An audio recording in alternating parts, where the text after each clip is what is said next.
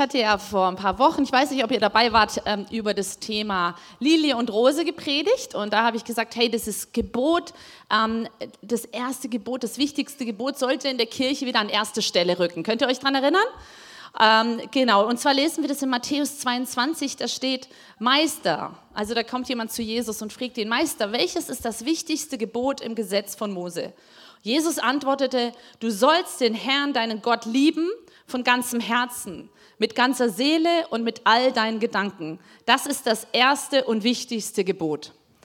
Okay, also ihn lieben mit ganzem Herzen, mit ganzer Seele, mit meinen ganzen Gedanken. Und für mich stellt sich da so die Frage, ich sehe Gott ja nicht. Also jemanden zu lieben, den ich nicht sehe, finde ich super schwierig. Und da wollte ich jetzt mal dich fragen, ähm, Stefan oder Schatz, oder wie nenne ich dich denn jetzt hier? Ähm, normal nenne ich ihn immer Schatz. Genau, ähm, was würdest du sagen? Wie wie kann man Gott von ganzem Herzen lieben? Wie kann man ihn ähm, mit all meinen Gedanken lieben? Wie sieht es bei dir aus? Ähm, also nicht, dass ihr euch wundert, ähm, warum ich ab und zu in mein Skript gucke. Ähm, wir haben das zu Hause mal ein bisschen durchgespielt. Ähm, sie hat mir die Fragen gestellt und ich bin jetzt so ein Typ, der, der schweift eher ein bisschen länger aus. Ähm, und wir wollen das ja heute irgendwie auch auf den Punkt bringen. Deswegen habe ich mir ein paar Notizen gemacht. Nicht, weil ich die Fragen schon vorformuliert hätte oder, oder die Antworten, sondern ich habe ein bisschen zusammengefasst, deswegen wundert euch nicht. Ähm, also liebe, ähm, jetzt wiederhole die Frage nochmal. Also, wie machst du das, dass du Gott von ganzem Herzen, mit all deinen Gedanken, mit deinem ganzen äh, Leben sozusagen liebst? Mit ganzer Seele. Mit, mit ganzer Seele. Also zum einen, also dieses, dieses ganze Thema Drängen. Willst du darauf hinaus? Oder? Nee, einfach auf diesen, diesen Vers. Hier. Ah, okay. Okay.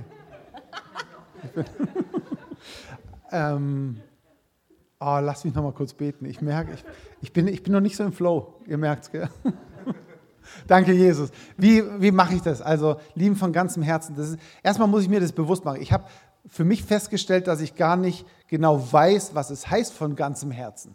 Liebe wird in der, in der Welt so viel, so viel definiert so viel gesagt, ähm, das ist Liebe. Das ist Liebe von ganzem Herzen. Du, in, jedem, in jedem Movie äh, kommt eine Love Story vor, in jeder, in jeder Soap, überall wird von Liebe gesprochen. Und es kommt mir so vor, dass Liebe definiert wird von dem, was die Gesellschaft gerade sagt. Und automatisch adaptiere ich das, wie, je nachdem, wie ich aufgewachsen bin, je nachdem, wie ich ähm, geprägt bin und wie ich die Welt wahrnehme, definiere ich Liebe automatisch so auch auf Gott. Könnt ihr mir folgen? Und das Problem ist aber, dass Gesellschaft sich ändert, dadurch die Definition von Liebe sich ändert und meine Vorstellung als Mensch sich davon ändert. Deswegen habe ich gesagt, ich muss irgendwas für mich finden oder ich muss irgendwas finden, was, was zeitlos ist. Und das ist die Bibel, das ist die Schrift. Und dort reinzugucken und sagen, ja, was heißt denn Liebe? Und was heißt von ganzem Herzen? Und Liebe ist für mich der beste Vers in 1. Korinther 13 beschrieben, so Liebe ist langmütig und geduldig und so. Und dass das, dass das meine Definition von Liebe ist. Und, das, und dann gucke ich rein, was, was heißt von ganzem Herzen und definiere es so für mich ähm, anhand von der Schrift und anhand vom Wort. Okay. Und wenn du sagst, ähm, von, also mit ganzen Gedanken, sage ich jetzt mal, heißt es, dass deine Gedanken rund um die Uhr um Jesus kreisen? Natürlich, als Pastor sowieso. Ach so, okay. Nein, das, ist, ähm, das Problem ist ja, dass deine Gedanken, ähm, ich weiß nicht, wie das bei dir aussieht, aber ich denke extrem viel rum. Kennt ihr das? Wenn deine Gedanken einfach kreisen. Ich bin von meinem Charaktertyp ein sehr wachsamer ähm, Mensch, das heißt, ich nehme extrem viel wahr. Also Beispiel, wenn ich Auto fahre, dann kann ich dir eigentlich fast immer sagen, ähm, was das Nummernschild von Gegenverkehr war, wer da drin gesessen hat, war es Mann, Frau, was hat er die für eine Cappy an und was hat die für eine Gestik gemacht. Ähm, das ist nicht so, weil ich das unbedingt machen will. Ähm, ich nehme es einfach wahr. Also, ähm, ich ne, Außer wenn ich eine neue Frisur habe, das nimmst du dann nicht wahr. Also ich, ich, ich weiß auch nicht, ich kann euch sagen, während ich jetzt hier frage, dass jetzt gerade da draußen ein weißer Lieferwagen vorbeigefahren ist unten an der Straße. Das ist irgendwie, ich keine Ahnung, woran das liegt. Und deswegen gehen meine Gedanken immer kreisend. Und jetzt könnte ich natürlich warten, bis ich sage so, Gott, okay, alle meine, all meine Gedanken, all mein Denken soll jetzt auf dich ausgerichtet sein, den ganzen Tag. Und hoffentlich denke ich jetzt, und Gott bitte denke ich. Und so. Es funktioniert nicht. Ja? Du musst ja tagsüber auch an andere Sachen denken. Also allein wenn du Auto fährst, ähm, müssen deine Gedanken auf dem Straßenverkehr sein. Wenn du bei der Arbeit bist, musst du an deine Arbeit denken. Und dann kann es ja nicht sein, dass während der Arbeitszeit und du nicht an Gott denkst, dass es damit gemeint ist. Mhm. Sondern ähm, ich habe für mich ähm, so definiert, dass immer in den Momenten, wo ich, wo ich so kurz zur Ruhe komme, wo ich so kurz, dass ich immer wieder Momente in meinem Tagesablauf habe, wo ich mal kurz, wenn es geht, die Augen zumache, also jetzt nicht unbedingt im Straßenverkehr, aber vielleicht an der Ampel oder im Ding, und mal so kurz mir bewusst mache, hey, ey Gott, du bist da. Gott, du bist jetzt hier, egal ob ich es fühle. Ähm, das war am Anfang seltener, aber es wird immer mehr. Ähm, nicht nur in Situationen, wo ich Hilfegebete hochschicke, sondern ähm, ich integriere es immer mehr in meinen Alltag. Mega. Das finde ich richtig cool, das ist so praktisch, ne? weil irgendwie immer nur hören, ja, ich soll ihn mit, den ganzen, mit all meinen Gedanken lieben, aber wie heißt es jetzt äh, für mich konkret, wie sieht es aus? Und bei mir merke ich auch, meine Gedanken kreisen um andere Dinge, aber dann wieder auch zu schauen, hey, kreisen sie um die richtigen Dinge? Also auch sozusagen, halt, diese Gedanken, die brauche ich jetzt mir nicht erlauben, sondern hey, ich liebe meinen Gott und alles, was in seinem Wort steht, gilt in meinen Gedanken und nicht das, was manchmal andere Gedanken sind, ja. Und denke, das ist auch ein wichtiger Lernprozess zu sehen, hey, wenn ich jetzt in irgendeinem Gedankenkarussell drin bin, aus welcher Quelle kommt denn dieses Gedankenkarussell gerade? Ich, ich glaube, und ich habe die, wenn ich, wenn ich in die Bibel reinschaue und auch so erfahrungsgemäß, sind wir so geprägt oder sind viele Menschen so geprägt, ähm, ich habe eine gewisse Emotion. Aus dieser Emotion kommen Gedanken und dann spreche ich Dinge aus. Also ich, ich fühle mich gut. Darauf denke ich, dass es ein guter Tag wird. Und wenn ich aufstehe und den ersten, hey, heute wird ein guter Tag. Das ist so die, die Reihenfolge, wie wir oft geprägt sind oder wie wir denken, dass es funktioniert. Ich sage mir, wenn die Bibel sagt, hey, aus meinem Herzen, aus meinen Gedanken entspringt das Leben, sage ich, okay, ich will es anders, anders ähm, prägen, die Reihenfolge anders haben.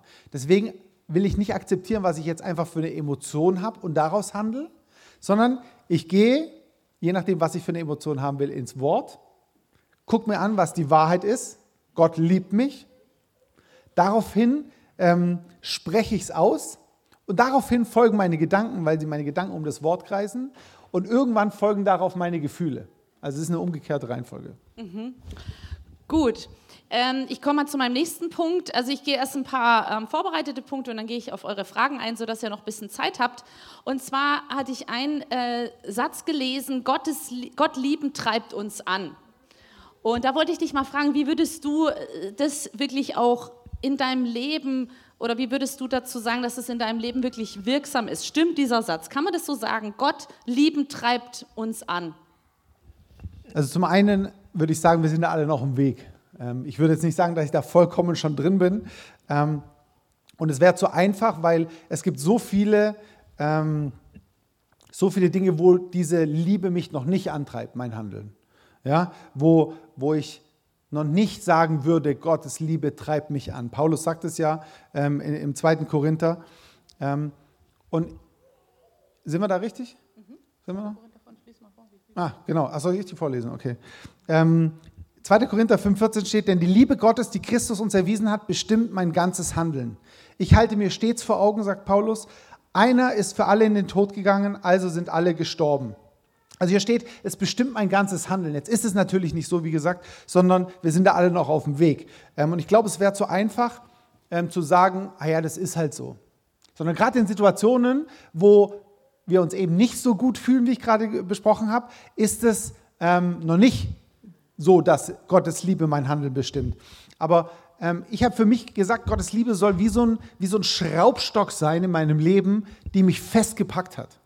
Ja? Ich will so im Schraubstock seiner Liebe fest verankert sein. Das ist vielleicht ein komisches Bild, aber ich habe ähm, zum ersten müssen wir äh, habe ich für mich gesagt, sie darf mich bestimmen. Ja, Gottes Liebe darf mich bestimmen und sie soll mich bestimmen. Und das heißt, ich muss mich entscheiden. Gott kommt nicht irgendwie, packt dich und schraubt sich in, seinen, in, den Liebe, in den Schraubstock seiner Liebe oder zwängt dir seine Liebe auf, sondern es ist eine persönliche Entscheidung von mir, eine persönliche Entscheidung von dir, dass du sagst, ich möchte mich entscheiden, dass seine Liebe mich bestimmen darf. Ja? Was heißt es konkret? In jeder Situation entscheide ich mich, will ich von dieser Liebe bestimmt sein oder nicht? Will ich von diesem Gefühl bestimmt sein oder will ich von seiner Liebe bestimmt sein? Da habe ich jetzt gerade eine super Frage und zwar schreibt jemand, wie lebst du diese Liebe an einem schlechten Tag in deiner Familie oder an einem Tag, wo es dir schwer fällt? Genau das, wo du jetzt gerade gesagt hast. Wie machst du das dann ganz konkret, ja. wenn du jetzt mal einen schlechten Tag hast? Also ganz konkret, ein schlechter Tag sieht bei mir so aus, wenn irgendwie eine schlechte Nachricht kommt, wenn ich schlecht geschlafen habe, wenn ich Schmerzen habe, wenn ich irgendwie, wenn die Kinder ähm, durchdrehen und wenn so. Wenn du Hunger hast? Wenn ich Hunger habe extrem, dann ist es, dann ist es für mich ein schlechter Tag. Dann mache ich mir erstmal bewusst, erstmal ist es jetzt die Realität, in der ich leben will oder nicht? Weil wenn du, wenn du mit diesen Gefühlen aufwachst oder diese Gefühle kommen, dann merkst du es ja oft gar nicht. Ja, du pumpst irgendjemand an und erst an der Reaktion von jemand anders merkst du, oh, du bist ja gar nicht normal heute. Ja, du, du denkst ja, alles ist gut. Ähm, Im Optimalfall merkst du. Und dann ist es wieder eine Entscheidung.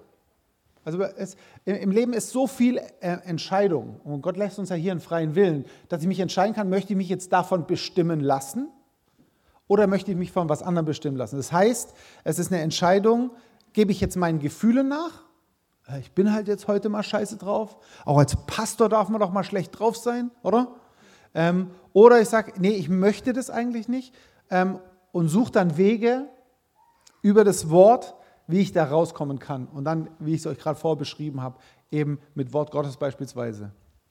Bei mir ist es so, dass ich ganz oft ähm, dann tatsächlich kurz mal in einen anderen Raum gehe oder so, wenn das möglich ist, und mal kurz mir ähm, bewusst mache, was hat Gott schon alles über mir ausgesagt. Also was sagt er über mich? Ja, weil das ist ja so diese Realität, ich soll ihn jetzt lieben, ich soll jetzt auch meine Kinder lieben, meinen Mann lieben, aber erst muss ich mich lieben lassen. Also erst kommt diese Versorgung von Gott zu sagen, okay Gott, hey, was, was sagst du denn jetzt gerade über mich in der Situation? Und das ist eigentlich immer so, dass, dass Gott doch eigentlich an uns Freude hat, oder? Wenn wir in seinem Wort gucken, Zephania 3, 17, da steht es, hey, er freut, er jubelt über dich. Und dann mache ich mir bewusst, hey Gott, in der Situation gerade, obwohl ich mich so blöd verhalte, du freust dich über mich, du jubelst mir, mir zu. Und wenn ich mir diese Liebe wieder von Gott hole, dann fällt es mir auch leichter, entweder Gott natürlich zurückzulieben, aber dann auch mein Umfeld zu lieben. Also es ist immer wichtig, so sich dieses bewusst zu machen, hey, was ist denn die Wahrheit? Was ist das, was Gottes Wort über mir, mir sagt? Und äh, nicht das, was ich gerade glaube oder erfahre oder was andere gerade von mir erfahren. Genau, wir reden viel über Wort Gottes. Ja, jetzt sitzt du vielleicht da und hast es schon ein paar Mal gemacht und sagst, ja Stefan, ich habe schon oft Wort Gottes gelesen. Ähm, da stehen zwar tolle Sachen drin, aber es hat mir nicht geholfen.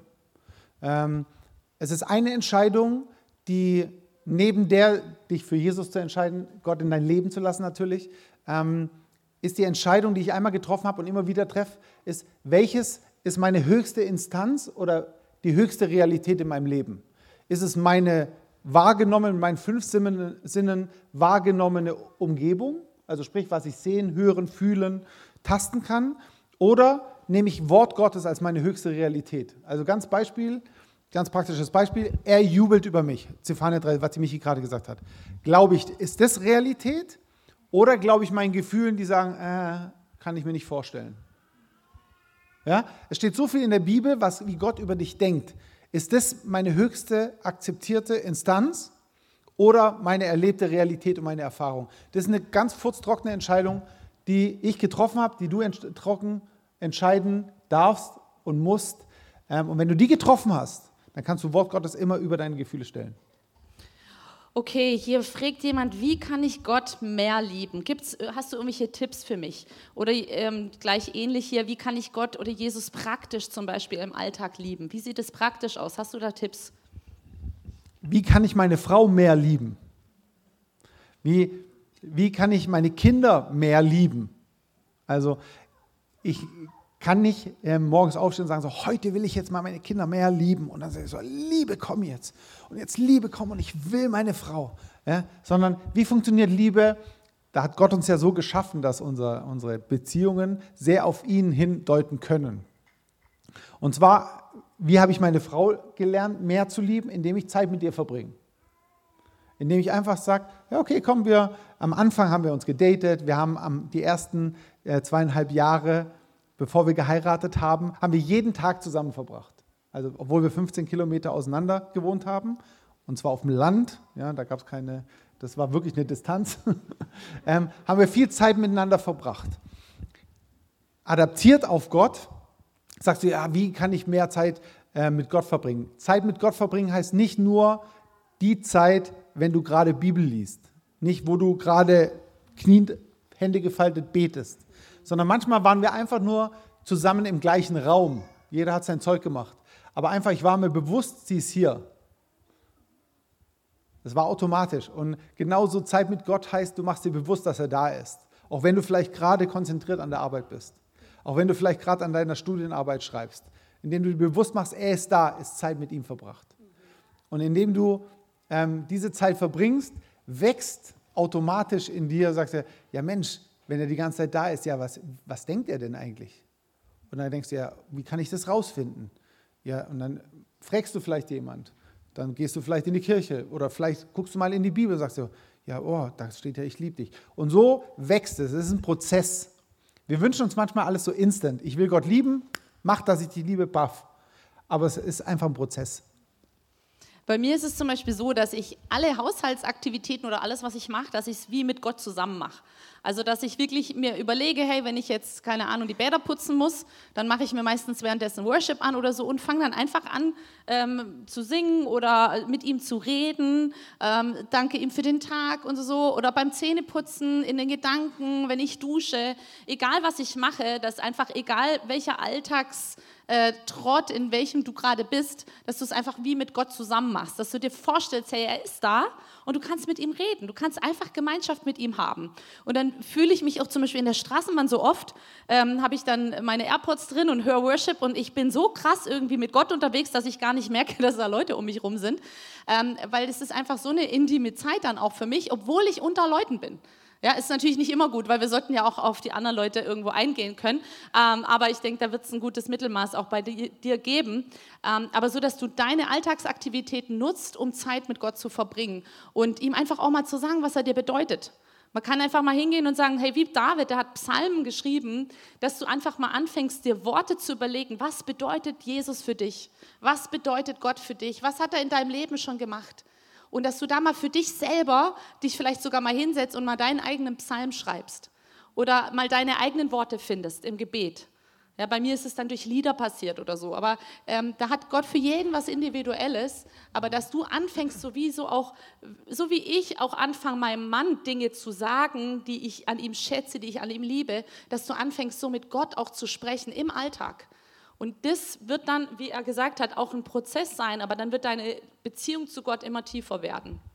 Und wenn du das bis jetzt noch nicht machst, wunder dich nicht, wenn du das startest, dass es noch nicht irgendwie anders anfühlt.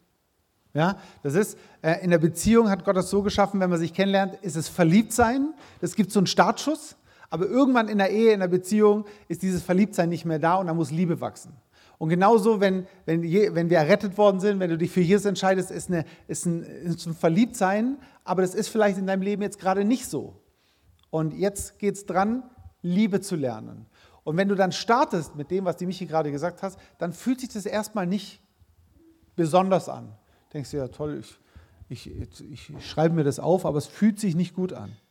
Also achte nicht so sehr auf deine Gefühle, weil die Bibel sagt, wir gehen nicht von Gefühl zu Gefühl, wir gehen nicht von Erfahrung zu Erfahrung, sondern wir gehen von Glaube zu Glaube. Und Glau von Glaube zu Glaube gehen heißt, auch wenn ich es nicht spüre, auch wenn keine Emotion da ist, ich mache es einfach mal im Glaube. Und durch die, durch die Regelmäßigkeit wirst du merken, dass sich was verändert. Gott zu lieben wirkt Konflikten entgegen, habe ich hier noch dabei. Ähm, es gibt wohl, also man kann doch sagen, dass glückliche Menschen weniger streiten. Ja, also das heißt, ähm, wenn es jemand gut geht, wenn jemand geliebt wird, dann gibt es weniger Konflikte.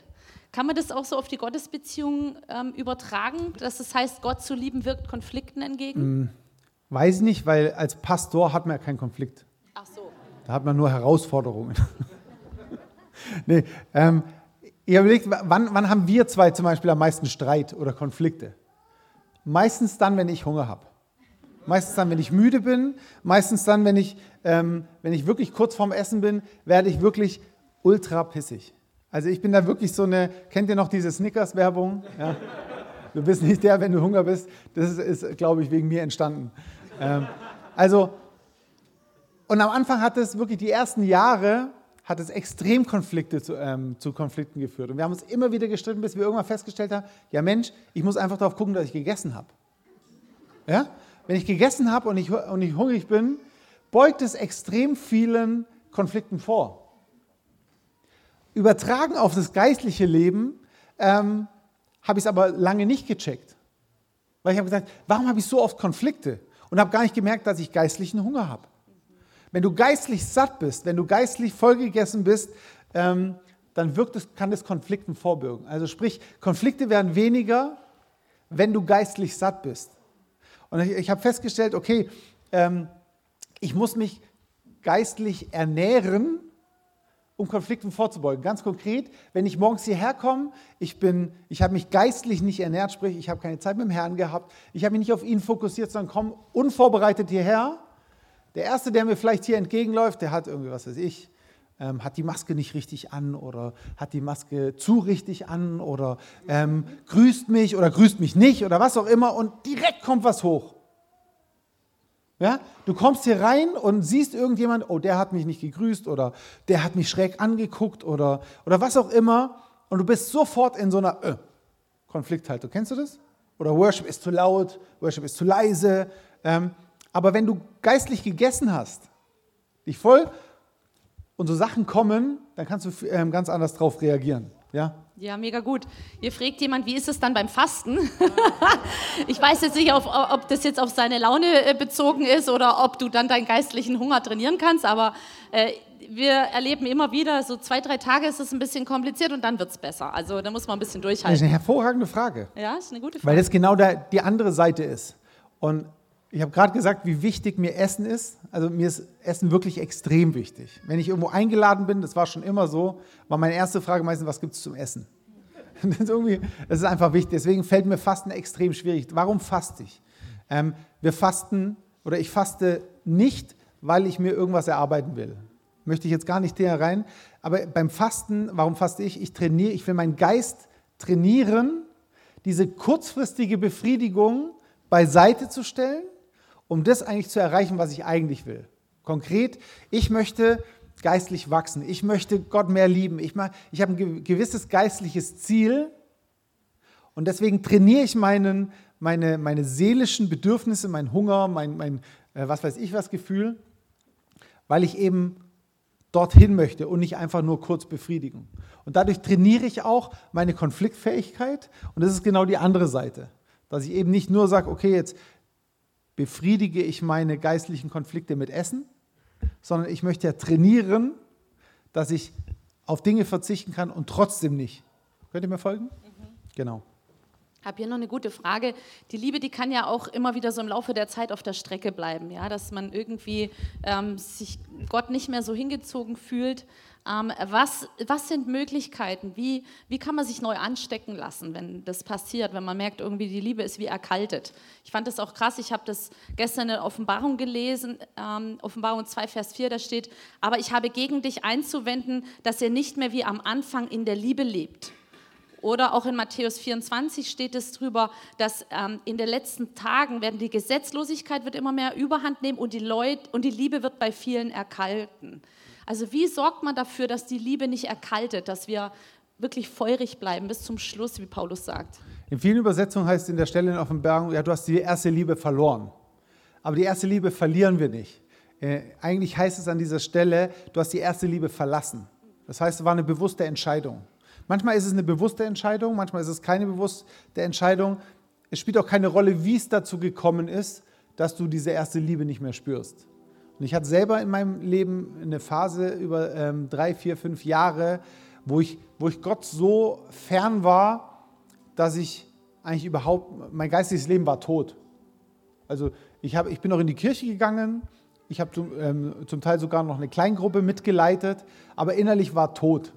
Ich habe weder Bibel gelesen, ich habe weder gebetet, ich habe gar keine Beziehung. Ich habe noch gewusst, ihn gibt's, aber gelebt habe ich null. Und auch hier war es eine Entscheidung, zu sagen, möchte ich daran festhalten, auch wenn ich nichts fühle? Oder gebe ich mich einfach dem Schicksal hin? Sag, es ist halt nicht mehr so. Genauso wie in der Ehe, wenn die Liebe erkaltet, ist eine Entscheidung von beiden. Möchte ich, dass es weitergeht?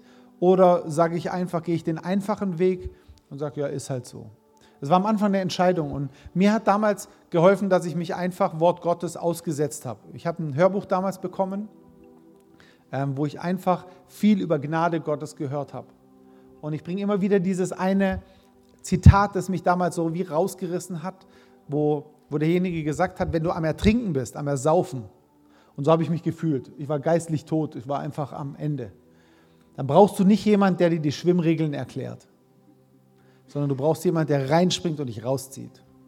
Und deswegen ist es, wenn du dich geistlich tot fühlst, wenn du dich physisch, psychisch tot fühlst, egal wo du stehst, dann brauchst du nie keinen Pastor oder Pfarrer oder irgendjemand Nachbar, der dir erklärt, wie toll das mit Jesus ist und was du tun kannst, um da rauszukommen, sondern du brauchst einen Retter, der reinkommt und dich reinspringt und dich rauszieht.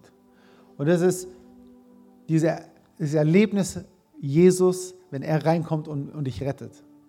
Wir brauchen keine bessere Lehre. Wir brauchen keine guten Tipps. Wir Christen sind nicht bessere Menschen, sondern wir sind diejenigen, die sich von Jesus, dem Retter, retten lassen haben.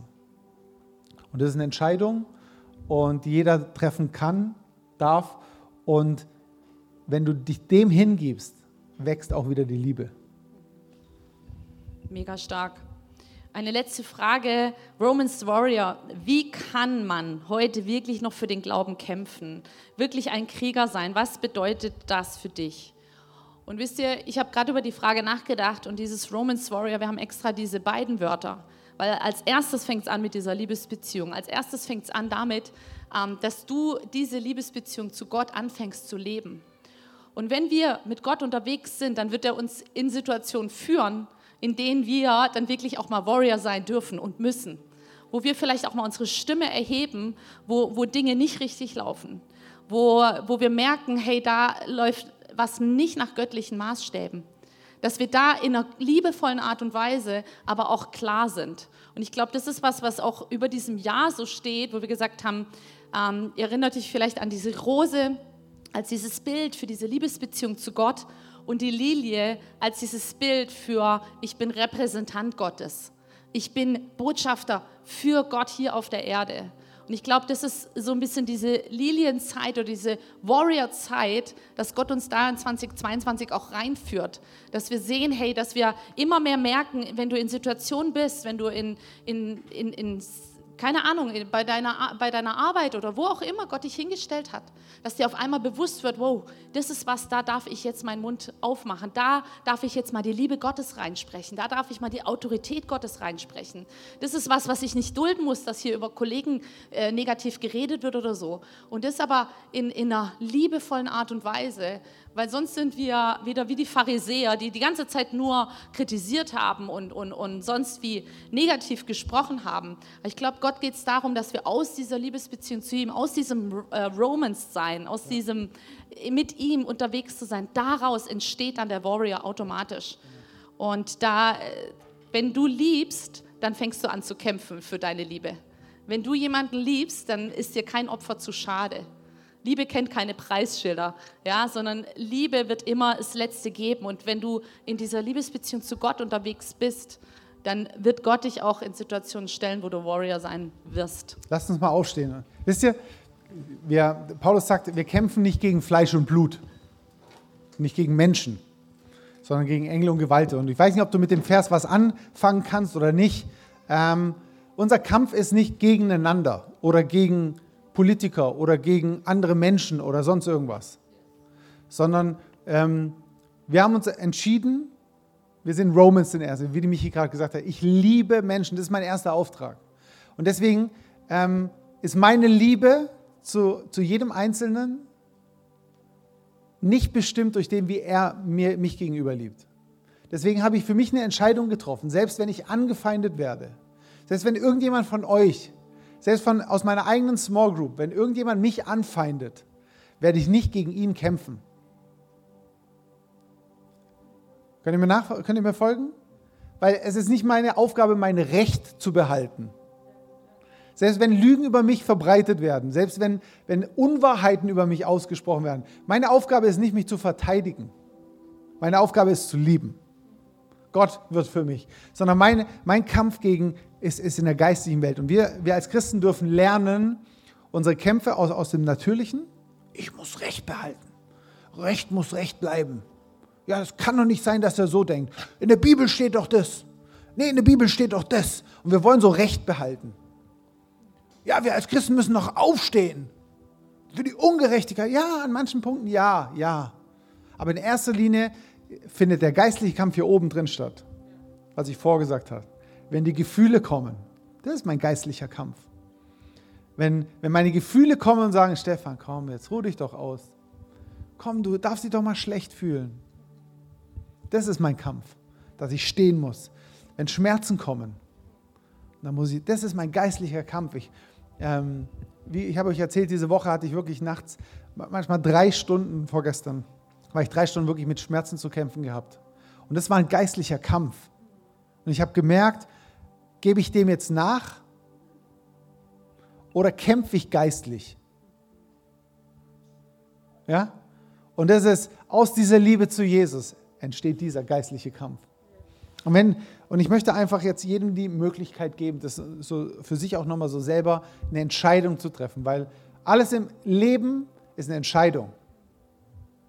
Lass dich nicht von außen fremdsteuern, sondern Gott hat dir einen Willen gegeben, dir eine freie Entscheidung. Von Anfang an, seit Adam und Eva, hatten sie die Entscheidung, was sie glauben wollen, was sie tun wollen. Und wenn du, die, wenn du diese Entscheidung heute treffen möchtest und sagst, hey, diesem Gott möchte ich vertrauen, ich möchte, dass er mich rettet, dann ist es jetzt dein Moment. Und dann kannst du, kannst du ein ganz einfaches Gebet sprechen, indem du sagst, Gott, rette mich. Gott, rette mich. Rette mich aus, aus meinem Alltag, rette mich aus meiner Situation, rette mich aus meinem alten Leben. Und es ist ein erster Schritt.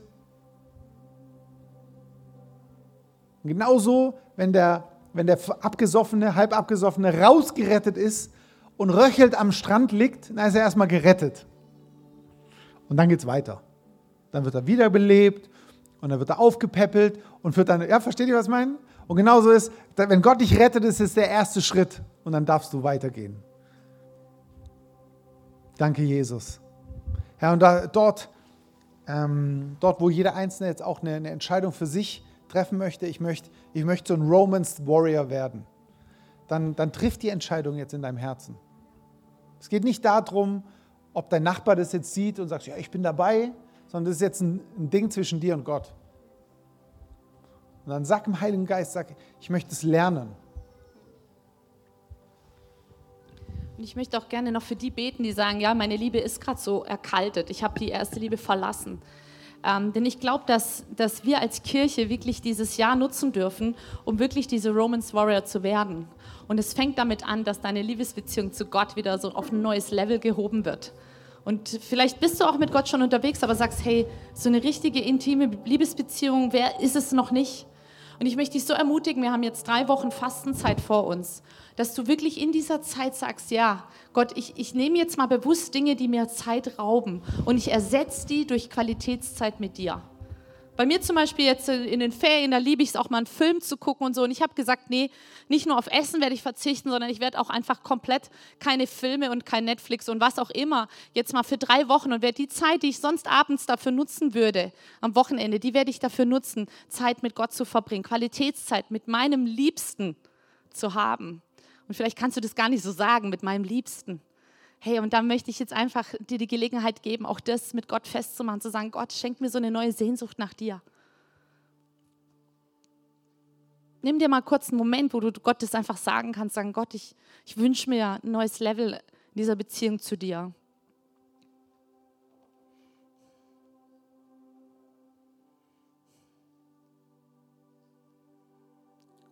Vater, ich bete, dass du uns wirklich zu an dein Herz ziehst. Heiliger Geist, dass du uns Jesus offenbarst, Herr, wie sehr er uns liebt. dass wir ihn nur noch zurücklieben dürfen. Du hast uns zuerst geliebt, Jesus. Und ich bete, dass wirklich neue Liebesbeziehungen entstehen zu dir, auch jetzt in dieser Fastenzeit. Ja, dass da, wo unsere Beziehung zu dir eher so, ein, ja, so eine Weekend-Beziehung ist, so eine Fernbeziehung, Herr, dass es zu einer richtig neuen Intensität kommt in dieser Beziehung zu dir.